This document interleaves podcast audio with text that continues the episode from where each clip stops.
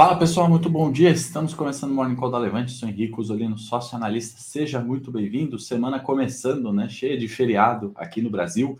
Lá fora hoje é feriado, Dia do Trabalho nos Estados Unidos, então é, liquidez, né? A gente espera uma redução, mas não se engana, a agenda é extremamente importante, extremamente carregada de indicadores, né? Também uma das agendas mais importantes da semana. Então, nesse Morning Call, a gente vai falar um pouquinho sobre a crise energética, né, onde investir, como ela afeta o Ibovespa. Né, tivemos ali a, o não retorno né, do fornecimento do Nord Stream, é, aquele gasoduto né, que leva o gás russo até a Europa. Né, então, a gente tem alta nos preços das commodities, né, gás, petróleo, entre outras, aí subindo, e a gente vai comentar sobre isso, como isso afeta o Ibovespa. Vocês estão vendo aqui um cenário hoje diferente, não estou na Levante, como vocês devem ter percebido, estou em casa, não é home office, tive um probleminha aqui pessoal, né? Para quem não sabe, tenho gêmeos aqui, né? E aí a pessoa sou eu, minha esposa, e a pessoa que, enfim, né? Nas segundas nos dá a mão, teve um probleminha, e aí eu tive que ficar aqui como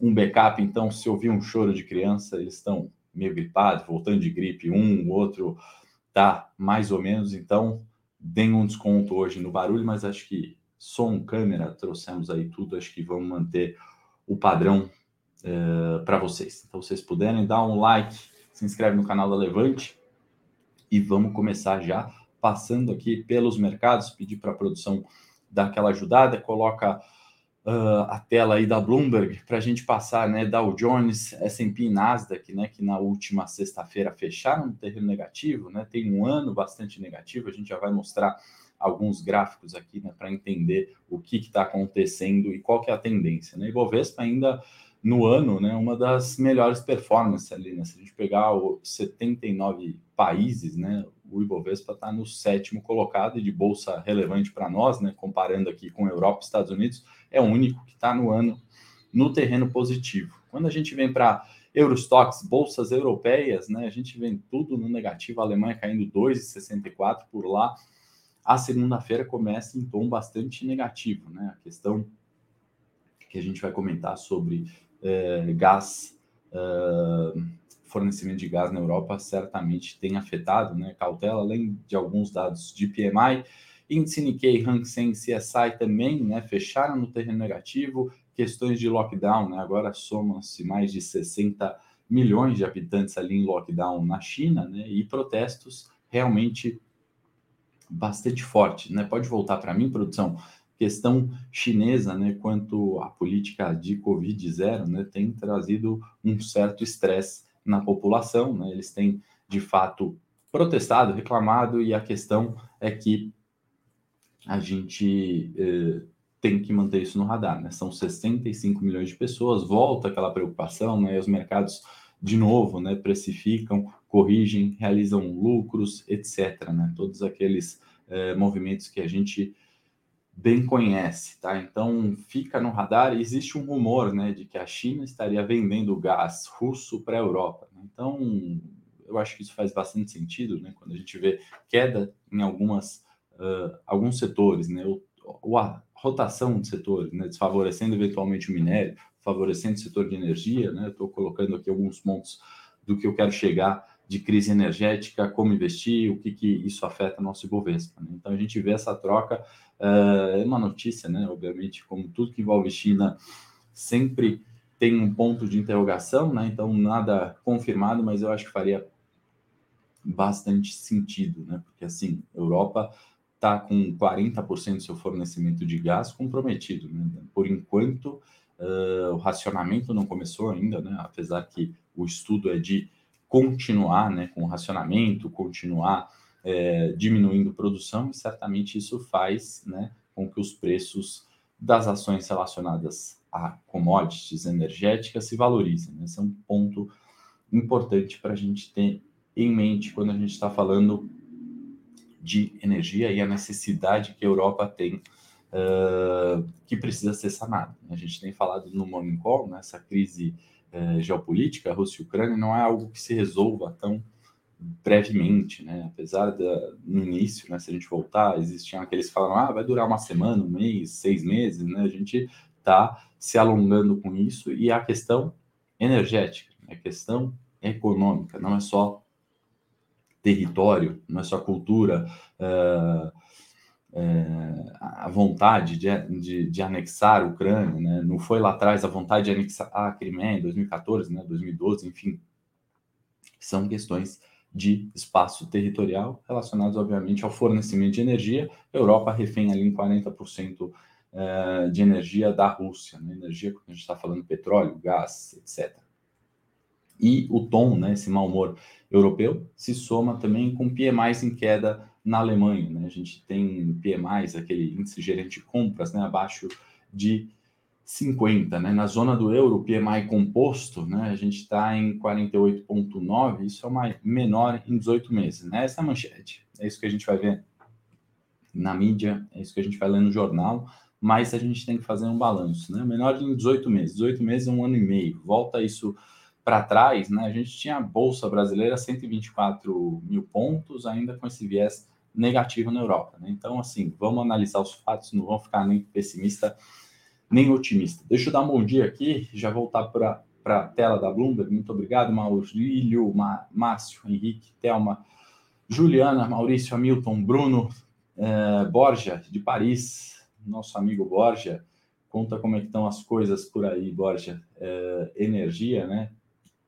preço de gás disparou, né? 30% subindo né? na, na Inglaterra. Né? Então, de fato, a gente vai mostrar alguns gráficos nesse sentido. Obrigado aí, Merlin, pela melhora para os gêmeos. Já já estão zero bala de novo, correndo como sempre. Boa tarde, vamos lá.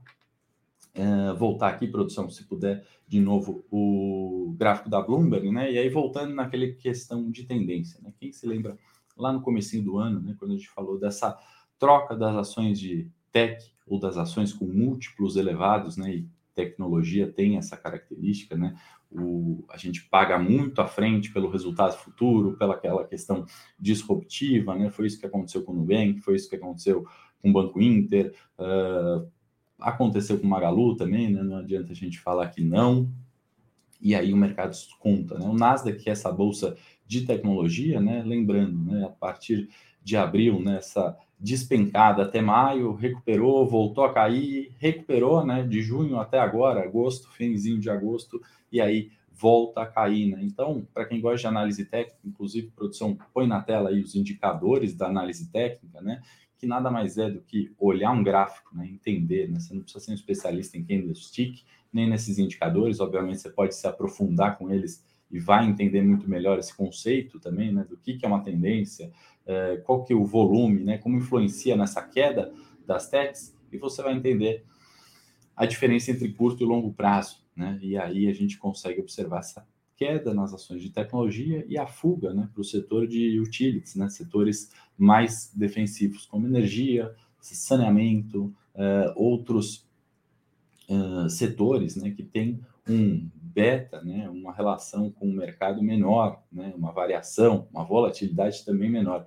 Vale bastante a pena esse book aí dos indicadores, produção, se quiser colocar, para entender né, como olhar melhor esse gráfico. Então faz muito sentido. Aquela tendência que a gente falou desde janeiro, né, de techs caindo e petróleo subindo, é, não é algo que se reverta né, é, de uma maneira tão rápida. Né? No curto prazo, olhando a análise técnica, você obviamente observou essa alta de junho a agosto, né? Mas aí é curto prazo. A minha série é, trade dos cinco dias teria valido colocar uma ação de tech aqui da bolsa americana. Na verdade, no trade são só ações brasileiras, né? Mas é, a, a, o racional é o mesmo, tá? E aí a volta, né? A tendência de longo prazo, né? Se a gente olhar nem tão longo assim, mas de dezembro até agora, né? Dezembro de 2021 até agora, caindo uh, de forma contínua, em virtude do cenário. Né? Então, assim, são estratégias totalmente diferentes. Trade cinco dias e minha carteira de dividendos, por exemplo. Né? Enquanto o trade a gente troca toda semana quatro ativos, cinco, seis ativos, né? Uh, e mantém eventualmente um ou dois, né, para a semana seguinte para encerrar. No dividendos, praticamente foi ao contrário, né? Estou posicionado em setores ali que se beneficiam disso. Evidente que não tem tech numa carteira de dividendos, né? Não é a característica da tecnologia pagar dividendos, né? O resultado de algo disruptivo, né, entre aspas, está lá na frente. Então, enquanto a dividendos, troquei talvez três papéis nesse último ano, né? o trade a gente troca quatro papéis todas as semanas. Né? São diferentes, mas é importante olhar o conceito de tendência e repiques, né? Foi o que a gente viu. Repique de junho até agosto, tendência de queda na Nasdaq de dezembro até então. E aqui, né, estou trazendo o assunto mais quente do dia, é isso que vai refletir na semana como um todo, né, e é isso que vem marcando tendência, né, que a gente viu no Nasdaq, na, nas commodities, etc. Banco Central da Inglaterra, né, e as suas expectativas de alta, né. Se a gente olhar, é, vou dar um zoom primeiro aqui, só no curto prazo, né, só 2022, a gente já vê escadinha, né, o, a linha vermelha aqui, juros do Reino Unido, né, subindo como no mundo inteiro, né, e aí de forma muito mais intensa, né, muito mais intensa do que é o histórico, né, cada reunião teve uma alta, né, e aí a gente vê a correlação com os juros de dois anos, né, do Reino Unido, e aí sempre muito próximo, né, os juros de dois anos puxando para cima e o Banco Central subindo as taxas, né, e agora, né, mais recente, agosto, né, a gente viu uma nova descolada, né, então reforça aí mais um indicador que reforça para a subida de juros. Inflação está extremamente elevada, né? gás uh, eh, 30% de alta novamente. Então, vale ficar atento essa tendência de juros também continua. Né? Então, assim, vamos olhar sempre, né? A pegada do Morning Call, que é isso, é isso que vocês gostam de ver, né? É olhar a tendência de longo prazo para os investimentos. Isso não quer dizer que não vale ter uma carteira de dividendos, por exemplo, como aqui eu assino, uma carteira de longo prazo qualquer que seja, mas está atento no curto prazo como se proteger né, dessas altas aqui. É evidente que com esse descolamento, né, é, o cenário ele muda constantemente, né? Uma carteira hoje e a carteira de dezembro, né, se ela não foi bem montada, a de longo prazo, por exemplo, de dividendos, certamente está sofrendo. E a cada novo ajuste, né, você pode proteger sua carteira de longo prazo com derivativos, opções, com operações uh, de long and short, é, reduzindo o risco, mantendo caixa, né? Eventualmente você pode sair de alguns papéis e manter caixa, fazer trocas é, que de fato respeitem essa tendência, né? Não vale aqui em dezembro, né? Falar, não, mas eu estou aqui com acreditando que de fato o Nubank alguma hora vai reverter aquilo, né?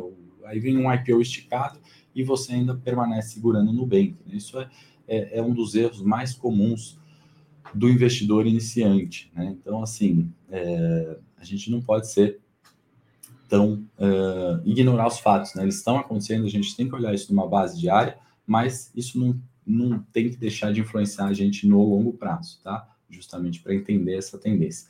E energia eu trouxe aqui, né? Então, só um zoom aqui, né, do mês de agosto. Aliás, deixa eu voltar aqui, né, só para a gente olhar a tendência antes dos juros, né? Uh, britânico, como era muito mais estável, né? Uma linha reta, linha reta, linha reta de 20 a 21, né? Então, as manutenções de taxa eram muito mais, né?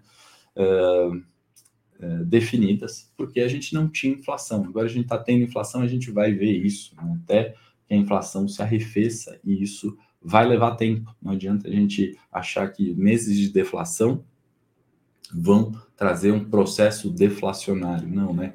É, estruturalmente a gente tem processos inflacionários. Eu falei um pouquinho disso, acho que no morning de sexta ou de quarta-feira, não vou repetir para a gente não perder muito tempo. E a mesma coisa, olha só, né? A hora que a gente olha energia, né? Pico, dia 26, e aí correção, mas agora volta, né? Do dia 2 ao dia 5, volta a subir. Então, qual que é a tendência disso, pessoal? Olha só, é realmente alta, né? Descola muito da média, corrige, mas ainda, né, nesse patamar aqui de 400 e 30, quando a gente está falando o ano à frente ali, né, de energia na Alemanha, ainda é muito maior do que foi no mês passado, em 200, né, ou que foi em junho, né, de 123. São altas é, estratosféricas aqui, tá bom? Produção, se quiser voltar para mim.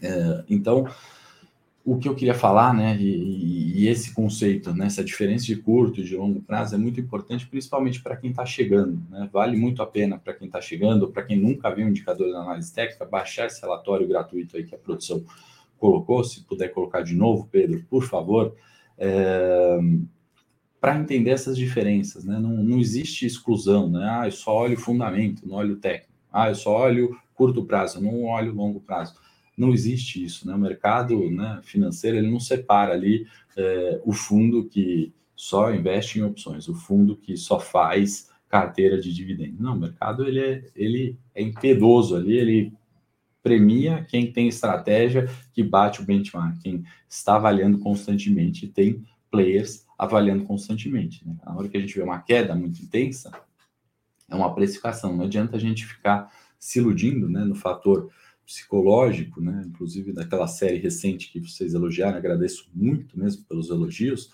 uh, achar que o preço volta. Né? Ah, não, agora, poxa, já caiu 20%, nunca mais pode cair. Né? É importante olhar os conceitos, uh, estopar posições no curto prazo, trocar posições de longo prazo quando eles estão fora da realidade. Né? No, o ano pré-pandemia, né? É, ou ainda em 2020, janeiro, né? fevereiro, uh, as techs ainda né, poderiam né, entregar tudo aquilo que prometiam. Né? E vem uma questão energética, né, praticamente sobrevivência, guerra em 2022, muda tudo. Né? Você vai pagar uma incerteza lá na frente, uma bolsa de tecnologia, ou você vai aquecer seu lar no verão europeu. Né? Então, muito disso que a gente está vendo no mundo, né, o Brasil sempre enfrentou com inflação alta, juros altos, né, são problemas aqui conhecidos. Para a gente não é grande novidade, mas no mundo isso tem acontecido, isso afeta indiretamente o Brasil e o Ibovespa, na minha opinião, está né, tá no terreno positivo porque a gente é uma bolsa de commodities, né? Petróleo se beneficiou, a gente tem Petro, que é mais de 11% do índice, né? Minério, nem tanto, né? A questão na China e essa troca para energia, eu acho que tem afetado, né? Os preços do minério é, são mais 15%, né? Então, foi uma dinâmica praticamente diferente. Né? Mas a Vale também tem um tamanho tanto que produzir menos minério também dá uma segurada no preço. Né? E aí as outras empresas, né, a gente não tem um peso tão relevante de tecnologia, né? a gente tem um peso financeiro, né? bancos, né? e aí a gente viu a recuperação porque eles estavam descontados. Então, bom dia para quem está chegando agora, se puder dar o like, essa diferença entre curto e longo prazo é muito importante ter claro na cabeça o que, que é tendência de commodities, e como que a gente se beneficia disso no curto prazo, protege carteiras. Estratégias tem aos montes aí, né? Só saber analisar qual que é a tendência, né? O que que isso impacta, né? Não se deixar levar pelo fator psicológico, resumindo um pouquinho aqui do dia e da semana, né? Não é porque tem feriado que a gente não tem uh, negociação, não tem tendência acontecendo. Tem muito, a gente já vai falar da agenda extremamente relevante, tem Banco Central Europeu, livro bege, já vou falar só para não atropelar os assuntos. E dados negativos né, de PMI é, menor em 18 meses, que vocês vão ver, né, não tem que deixar você pessimista ou imobilizado. Né? Como a euforia também não te tem que deixar cego e falar, perdão, agora é hora de tecnologia, vou investir, trocar tudo que eu tenho aqui só por em ações techs, porque isso aí que dão uh, vão dar uma grande porrada. Você vai ver uma volatilidade gigantesca, né? Poucos ali, né? Só os primeiros que pegaram vão ter esse lucro, e muitas vezes a hora que você ficar sabendo dessa notícia, né? Eu falo você, eu, o mercado em si, né? A, o, o preço cai, né? Então é, é importante falar isso para o investidor é, iniciante, tá? O, quem está chegando agora ainda não tem essa consciência, né? Igual meus filhos ali que estão doentes, né? Por isso que eu estou aqui. Eles vão, né? Uh, fazendo, né? Atitudes ali porque deram certo, teve emoção, né? Eu estou falando isso um exemplo cotidiano.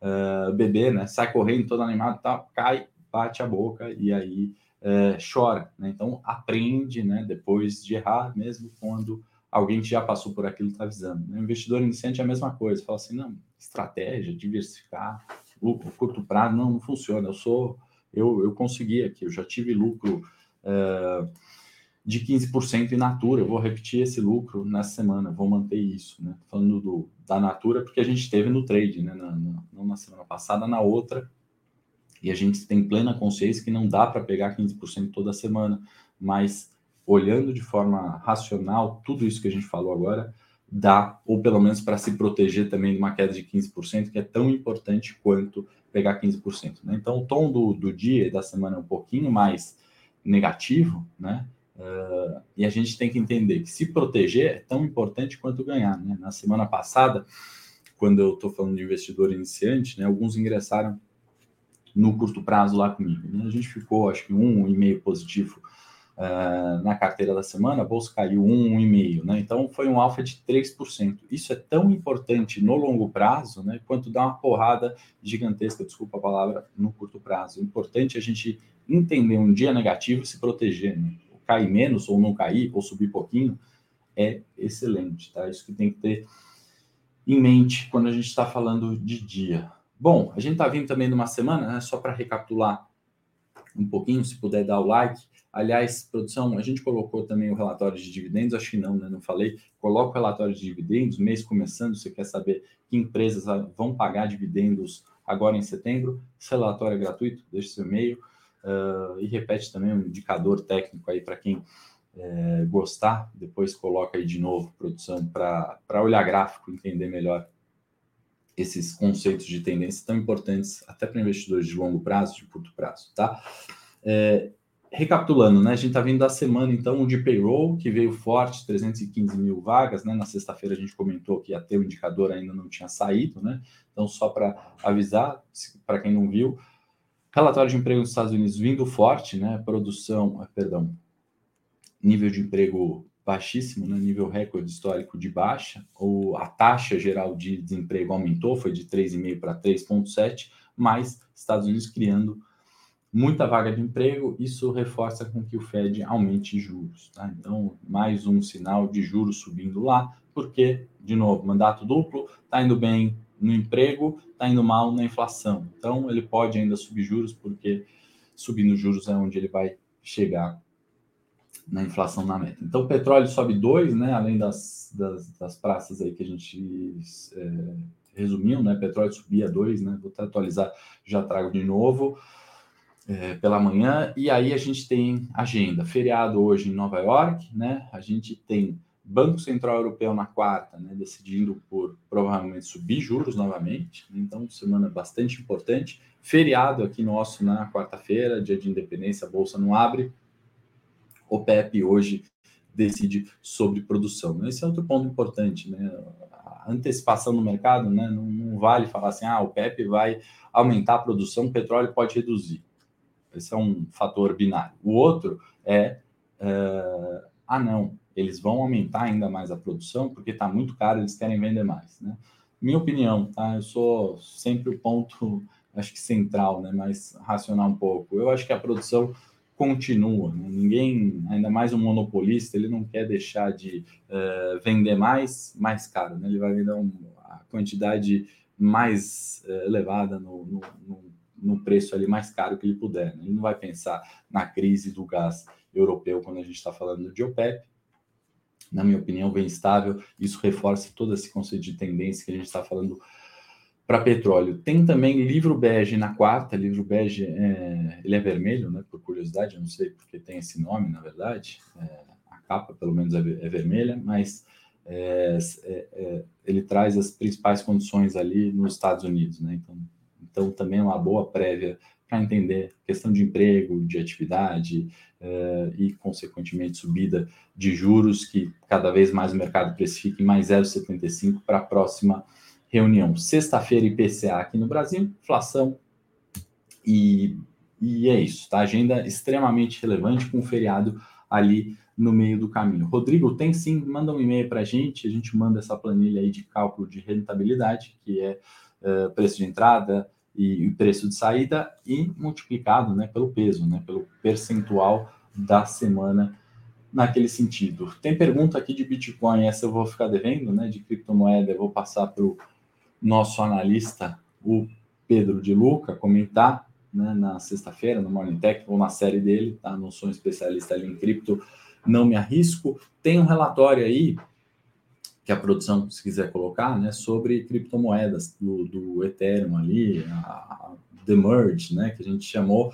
Então, uh, como isso afeta o Ethereum, espero poder contribuir de alguma forma aí, equipe de cripto da Levante que compartilhou, também é gratuito, combinado esse relatório. Vamos para gráfico de Bovespa para a gente concluir aqui, pessoal, se a produção me ajudar e colocar na tela, a gente tem, né, no gráfico diário do Ibovespa, né, quem se lembra, na última segunda eu comentei, né, sobre essa resistência do 112, né, e a possibilidade de corrigir até os 107 mil pontos, sem que esse essa tendência de alta de curto prazo fosse uh, alterada, né? E de fato foi o que aconteceu, parou no 108, né? Média de 200, a gente viu na última semana, né? Força de compra aqui dos últimos três dias, né? Na sexta-feira parecia que tudo ia recuperar, né? Os 112 iam ser rompidos e voltar aqui para os 114, mas não fechamos a 110, né? Então, no gráfico semanal, a gente tem Ibovespa, né? Há três semanas no mesmo nível de briga de preços, né? Dos 112 mil pontos, né? Uh, depois do, do na, na, primeira semana, né? Foi um fechamento praticamente a 112 e três semanas brigando nessa faixa de 112, né? Então essa consolidação aqui que permanece, né? Então 107 sendo suporte muito relevante no curtíssimo prazo e a gente só teria essa reversão é, de tendência, né, isso aqui de fato sendo um topo, se o Bovespa fizesse aquele movimento de preços, né, conhecido na análise técnica, que é testar o 114 e novamente não ultrapassar e aí romper abaixo dos 108, 107 mil pontos, né, e aí de fato, uh, e idealmente, né, isso aqui nem seria o teste de 114, né, poderia ser um teste do 112 mesmo, né, uma correção ainda menor, na verdade. Né? O 112 já daria um conceito de topo menor do que o topo anterior, e aí o rompimento do suporte traria nessa reversão de tendência de curto prazo. Né? Foi o que aconteceu né, desde os 121 mil pontos, né, ou desde os 131 mil pontos, se a gente olhar um período mais longo. Né? Então dá para olhar curto e longo prazo, a gente é, consegue facilmente né, observar que 130, 120, né? Se é, fosse aqui 114 ou 112, aí sim a gente viria para uma nova tendência de baixa no Ibovespa. Acredito que não, né? Porque a 100 mil pontos é barato, 107 mil pontos entendo o Ibovespa como barato, né? E o setor de commodities, né, para responder a nossa pergunta do título, pode voltar para mim, produção. O setor de commodities ainda é favorecido, somos uma bolsa de commodities exportadora, evidente, né, que as condições globais interferem muito aqui, né, mas o fluxo de capital estrangeiro ainda é positivo no Bovespa, né, 69 bi, muito porque somos uma bolsa de commodities e porque estamos isolados geograficamente, né, pelo menos não estamos naquele é, conflito, né, de falta de energia como a gente tem observado na Europa, que vai começar certamente a racionar, né? vai produzir menos, sem dúvida. Tá? Então, num primeiro momento, é o que a gente está vendo. E Bovespa no ano positivo, demais bolsas, né? Uh, ou bolsas de países desenvolvidos, no terreno negativo. Vou pedir um like para vocês compartilhar nesse morning da segunda. Já já vou entrar ao vivo no Morning Tech para a gente falar um pouquinho mais de ativos e ações, tá bom? Não esqueçam de baixar esses relatórios gratuitos se você não se inscreveu no canal da Levante ou no meu, se inscreve, ativa o sininho aí para receber as notificações, ajuda a gente bastante até manter esse conteúdo aqui para vocês exclusivo, tá bom? É, Bolsa no Brasil pode, pode se de, é, pode decolar com o restante do mundo é, no curto prazo? Andrew, é, decolar acho que é uma palavra muito forte pelo cenário que a gente está vivendo, mas é, tem ações de energia aí que subiram né, 40% no ano. Né? Tem é, Petrobras, né, que saiu dos 26, foi para os 35 em pouco tempo. Né? Então, eu acho que tem uma decolagem, né? É, ou não sei se é decolar ou descolar, né, que você quis dizer, descolar, né? Já está descolada, tá, Andrew? Então é um pouco disso que a gente falou no morning, deixou a gente descolado do resto do mundo. Né? A gente está subindo 5 no ano uh, e aí bolsas caindo dois dígitos, né? Nasdaq S&P. Então descolou muito por causa disso, porque a gente tem pouca tech, muita commodity e a gente está meio que afastado ali. Né? E o Banco Central brasileiro foi subindo juros, né? não, não deixou ali, uh, não mediu esforço ali em subir juros, né? trazendo, olha, somos emergentes, temos riscos, temos eleição à frente, vai ter volatilidade Campos Neto se posicionou dessa forma, inclusive vai uh, se pronunciar hoje também. Combinado, pessoal? Então, para quem for agora para o Morning Técnico, já já nos vemos. Vamos falar de ações, façam seus pedidos lá, aquele papel que você quer que eu olhe. Estou uh, entrando ao vivo já já. Excelente semana a todos.